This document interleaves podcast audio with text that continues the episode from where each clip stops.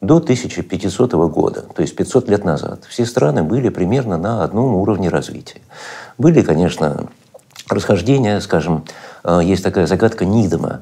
Э, Нидом сформулировал э, ее таким образом, что Китай во время Танской династии, 6-9 век нашей эры, он был богаче на 20-30% по подушевому доходу, ВВП на душу населения, то, что сейчас называется. По этому показателю он был богаче, чем вся Европа, скажем, да, потому что Европа в это время переживала мрачное средневековье, а Китай переживал расцвет как раз. Ну вот с 1500 года Запад вырывается вперед, Таким образом, что в 1900 году соотношение ВВП на душу населения Запада и всего остального мира оказывается 6 к 1. То есть Запад становится в 6 раз богаче. Загадок много, но я бы сказал, что главные две загадки в э, э, истории долгосрочного экономического роста. Первая загадка – почему Запад разбогател? Что такое на Западе случилось, что он вырвался вперед и 500 лет удерживал лидерство? Да? И вторая загадка, а почему остальные страны не смогли догнать Запад? На вопрос, почему Запад разбогател, есть две э, такие школы. Одна школа западная, другая, другая ориенталистская, их так условно называют. Э, западная школа она включает в себя разные теории. Она говорит, что на Западе где-то в XVI веке появилось что-то, ну и дальше, после XVI века, и где-то до XVI века, что в остальном мире отсутствовало – ну, если вот марксистская теория э, – это а, одна из таких школ, она говорит, что что появилось на Западе? Ну, буржуазные отношения, свободные города, отмена крепостничества. После феодализма появился капитализм, и это дал толчок развитию производительных сил. Ну, другая теория – это, там, скажем, Макса Вебера. Проявилась протестантская религия. Да? И страны протестантские, э, потому что протестантская религия, она, во-первых, э, провозглашает значит, пользу систематического физического а, труда на благо себя, своей семьи и общества, да, а, то есть, э, так сказать, вместо того, чтобы молиться, надо хорошо работать. Во-вторых, сбережения, да, вот эти, так сказать, некоторые постулаты протестантизма, который имеет непосредственное отношение к э, экономическому поведению. Да? И вот вроде говорят, что это дало толчок быстрому развитию Запада. Ну, э, еще приводят э, другие причины. Свободные университеты, например. Ну, действительно, на Западе появились первые свободные университеты, да? свободный обмен идеями. Да? Вот. Другие теории, ориенталистские. Здесь есть идеологический, конечно, оттенок у этих теорий. Идеологический оттенок такой, что западники говорят, что на Западе появилось что-то, что позволило, позволило нам быстро экономически развиваться. Да? Это была не случайность. Они говорят, что мы стали развиваться быстрее других. А ориенталистская теория, теория говорит, что это случайностью. Но ну, эта ориенталистская теория, скажем, есть э, такие э, классики, как экономическая история, как Кеннет Померанц. Вот он говорит, что, э, вот посмотрите, Китай развивался не хуже Европы до XVIII века э, что в Китае, Китай надо сравнивать со всей Европой, что южные провинции Китая, они были богатыми, такими как, скажем, северо-западная Европа. А э, северные провинции Китая, они были победнее, но они вполне, их можно сравнить с Южной Европой, которая тоже тогда была беднее.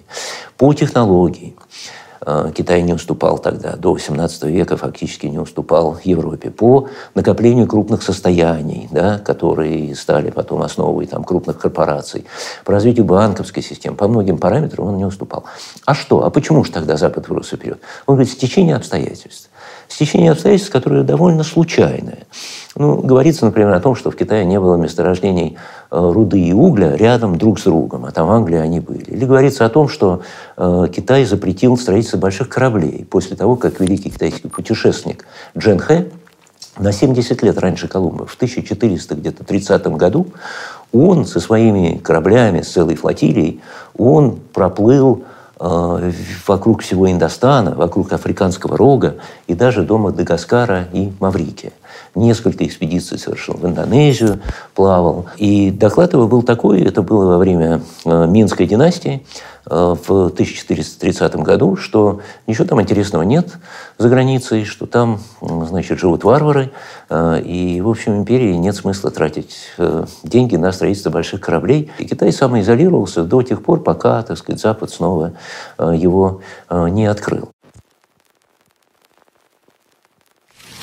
Ну вот есть еще такие теории, которые в эти две школы не вписываются. И я придерживаюсь одной из них. Что преподают прежде всего экономисты, когда преподают вот на первых курсах экономического факультета в теории экономического роста. Модель Солу, так называемая. Модель Солу э, – это 50-е годы, э, конец 50-х годов 20 века. Да? Ну, то есть где-то чуть больше полувека да? она была изобретена.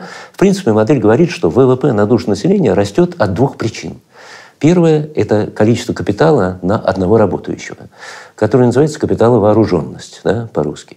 Вот эта капиталовооруженность, отношение капитал-труд, чем больше у вас инструментов, э, начиная с молотка и кончая э, электронно-вычислительными машинами, да, компьютерами, тем вы производительнее. И вторая причина – это э, качество этого капитала, технический прогресс. Да? То есть вот страны, по производительности труда и по ВВП на душу населения, они растут по двум причинам. Во-первых, потому что объем капитала, который применяет каждый работающий, увеличивается, увеличивается, увеличивается. Во-вторых, потому что этот капитал становится более технически прогрессивным. Да?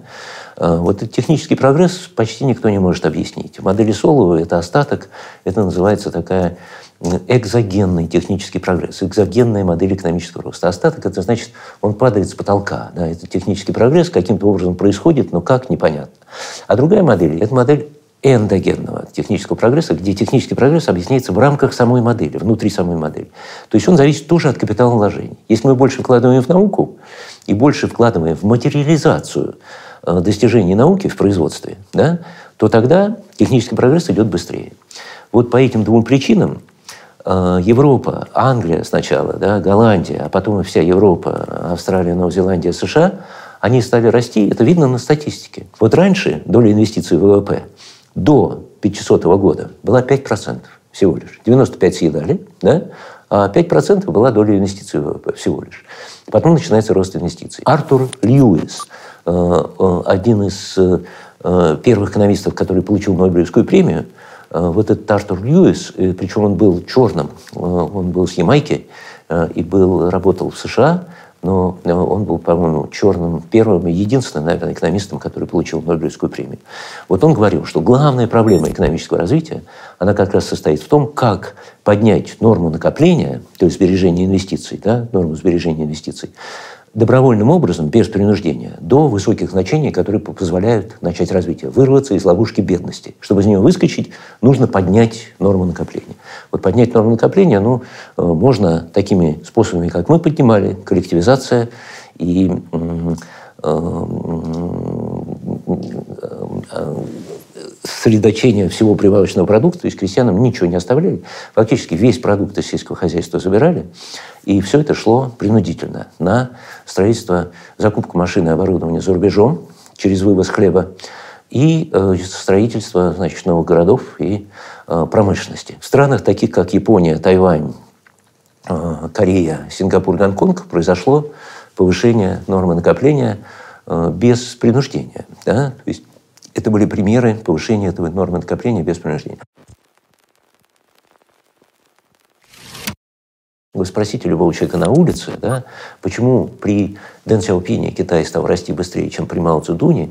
Ну, как же, ввели экономические стимулы, э, дали крестьянам свободу торговать на открытом рынке, продавать свою продукцию на открытом рынке, да, э, перешли к рыночным отношениям, тогда люди стали получать что-то за свой труд, и таким образом, значит, вот совершилось экономическое чудо.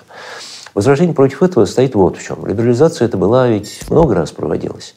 В Африке, например, в 80-е, в Латинской Америке в 80-е годы либерализация проводилась. Да? Они строили заводы и делали упор на импортзамещение, да? то есть, чтобы заместить продукцию, которую возили из-за рубежа. А потом оказалось, что этих заводов построили столько, что продукция их не конкурентоспособная, а денег на них пошло столько, что отдать эти деньги невозможно. И был тогда кризис вот 80-х годов, долговой кризис 80-х годов. Тогда значит, сказали, что вроде государство очень сильно вмешивалось в экономическое развитие, надо все либерализовать. Либерализовали. И было потеряно десятилетие в Латинской Америке, и быстрее расти они не стали. Э, сначала они вообще не росли в 80-е годы, а потом стали расти, ну, в общем, более медленными темпами, чем в 60-е и 70-е годы. Было это и в Африке либерализация. Да? Ну и либерализация, в конце концов, у нас была в Восточной Европе э, и в бывшем Советском Союзе. И как-то, так сказать, экономического чуда не произошло. Почему-то одна либерализация ведет к экономическому чуду, а другая не ведет. Э, у нас было падение производства. Помните, после либерализации в 1989 году, ну, если говорить о России, то в России производство с 1989 года, если это было 100%, оно сократилось до 55% в 1998 году. Почти 10 лет происходило падение производства. Потом стало восстанавливаться. К 2007 2007 году почти восстановилось до уровня 100%. То есть сначала было падение производства 89, с 89 по 98 год, потом восстановление до того же уровня в 2007 году. В 2008-2009 году снова было падение производства на процентов там 10. 8% в 2009 году и, по-моему, 2% в 2008 году. Да? И после этого снова производство восстанавливалось в 2011, 2012, 2013 году. Но в 2014 году Э, не, э, не по причине крымского кризиса, а по причине падения цен на нефть у нас, значит, снова стало падать производство. И оно падало в 2014, 2015, 2016 году, и только в 2017, в этом году мы зарегистрировали там, какой-то рост 1,8, около 2%.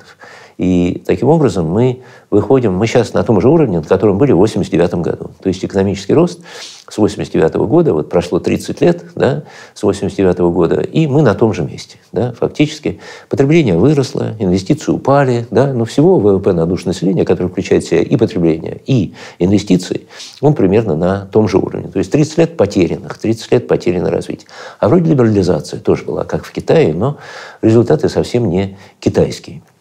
Значит, видимо, ответ состоит вот в чем. Я часто привожу такое сравнение. Экономический рост – это как приготовление кулинарного шедевра. Здесь нужно, чтобы все 23 ингредиента, которые вы используете, были в нужной пропорции. В Китае было 22 условия. Все, кроме либерализации, в 1979 году. И когда добавили либерализацию, чуть-чуть, а это несложно сделать, потому что либерализацию – это не создавать, это отменять ограничения. Ограничения отменили, все распустилось пышным цветком. А другие условия какие были? А то, что надо было в аграрной стране провести аграрную реформу. Ее провели коммунисты после того, как власти пришли да, и раздали землю крестьянам. Надо было создать высокий уровень человеческого капитала. Ликвидировали неграмотность в Китае. Спасибо Мао Цзэдуну, неграмотность ликвидировали. Надо было создать инфраструктуру. Да? Чтобы начинать экономический рост, нужна инфраструктура. Частный капитал инфраструктуру не создает. Это государство делает эту инфраструктуру. Дороги надо было построить. Связь это все сделали, все мосты через Янзы там построили э, при э, э, коммунистах тоже. Надо было создать самое главное, может быть, работающие институты, государственные институты. Что такое работающий государственный институт? Это когда наверху принимают постановление, там, что надо налог поднять там, с 5 до 10 процентов. И все, вся страна начинает его платить. Да? Это способность государства проводить в жизнь свои законы и предписания. Вот коммунистическая партия создала такую вертикаль в Китае, властную, которая не снилась не то что Путину, а Цинь Хуанди, первому императору Китая, который так сказать, прославился тем, что он объединил Китай и создал властную вертикаль по всей территории империи. Э, в, вот эти сильные институты были созданы. Один из объективных показателей силы институтов – это уровень преступности и уровень убийств. Вот в Китае уровень убийств был один человек на 100 тысяч человек населения при Мао Цзэдуне. Потом он возрос до двух, сейчас снова упал до одного. Во время реформ возрос до двух. Но у нас сейчас 10, было у нас 32, в Колумбии там 70, да? в Европе 1, 2, 3, 4, в, даже не 4, 1, 2, 3. Да? В Соединенных Штатах 5 человек, был там до 10 человек доходило, сейчас 5 человек на 100 тысяч человек населения. А в странах Латинской Америки вот 20, 30, 40. Да? Вот такие уровни убийств. В Китае один. То есть все было э, на месте. И оставалось добавить только недостающее 23 условие. Ну, это для красного словца 23 условие. Да? Может, их больше, может, их меньше. В Советском Союзе была примерно такая же история, как в Китае. Сильные институты, которые были созданы в, советском, в советский период, мы, к сожалению, все выбросили на помойку. Потому что партия это было государство, ну а, так сказать, с партией ушло это и государство, и у нас уровень убийств поднялся. Он у нас никогда особенно низким не был. У нас было при Горбачеве в антиалкогольной кампании э, где-то 6-7 человек на 100 тысяч человек населения. Э, поднялся до 32 в 90-е годы. Э, вот так, то, что называется беспределом 90-х годов, да, то, что мы знаем, так сказать, по рассказам и ощущениям, вот это все отражается в статистике. И теневая экономика резко выросла. А в Китае, ну, теневая экономика тоже выросла, но никогда больше 20% не была. А у нас до 50% доходила теневая экономика тогда, в 90-е годы. Ну и вот что получается, значит, если обобщить это, да, э, так сказать, если обобщить эту историю, что надо, э, чтобы все условия для экономического роста присутствовали. Э, эти условия для экономического роста, э, они разнообразные. И это не только либерализация. У нас постепенно вся инфраструктура приходит в упадок. Да? А поднять эту норму накопления можно было бы, когда, скажем, цены на нефть высокие, то надо, чтобы не просто потребление возрастало. У нас, к сожалению, когда были высокие цены на нефть, 2000-2008 год, все пошло на личное потребление, даже не на общественное. Общественное потребление – это образование, здравоохранение, то, что государство финансирует из бюджета а пошло на, именно на личное потребление. Да, люди стали жить лучше. Машины, квартиры, э, примерно на 50% у нас личное потребление выросло в сравнении с 1989 годом. Хотя весь доход и потребление, и накопление не выросли, потому что накопление остается ниже, инвестиции остаются всего на уровне 50% от 89 года, а потребление выше на 50%. Ну вот был вариант, чтобы пустить это на накопление, то есть создать задел на будущее и запустить эту машину экономического роста. Но вот тогда мы не запустили. Очень важное понятие в экономике – трейдов по-английски, к сожалению. Вот такого емкого понятия в русском языке э, нету. Вот этот трейдов, да, это значит, что у нас темпы экономического роста вырастут, но потребление при этом по крайней мере, не будет расти в течение нескольких лет. Но если мы весь прирост национального дохода будем пускать на накопление, то это запустит мотор экономического роста. Вот что нам важнее? Либо, так сказать, сегодня хорошо пожить, либо создать какой-то задел на будущее, чтобы запустить этот мотор роста.